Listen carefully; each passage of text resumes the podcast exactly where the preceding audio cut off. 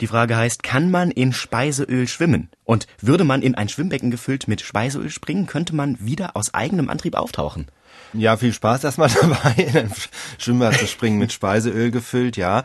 Ich würde lieber Salat reinhängen und vielleicht dann was Leckeres draus machen. Aber gut, rein theoretisch könnte man drin schwimmen. Man bräuchte aber sehr viel Kraft, denn es ist so, das Öl ist etwa 20 Prozent leichter als das Wasser, was umgekehrt bedeutet, dass der Auftrieb 20 Prozent kleiner ist, als wenn wir im Wasser schwimmen. Wenn wir im Wasser sind, weiß man ungefähr, wir haben etwa die Dichte vom Wasser. Der menschliche Körper hat etwa die Dichte vom Wasser. Deswegen ist es ja so, wenn wir tief Luft holen, dann schwimmen wir oben. Wenn wir ausatmen, dann sacken wir ab. Beim Öl ist es so, wir würden sofort absacken.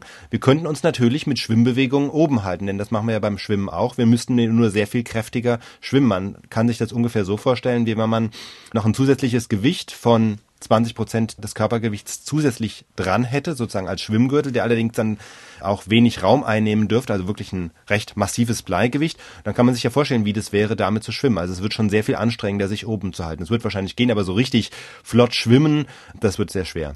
Auf jeden Fall das Einölen vor dem Baden kann man dann getrost vergessen, nehme ich an. Vielen Dank und bis zum nächsten Mal.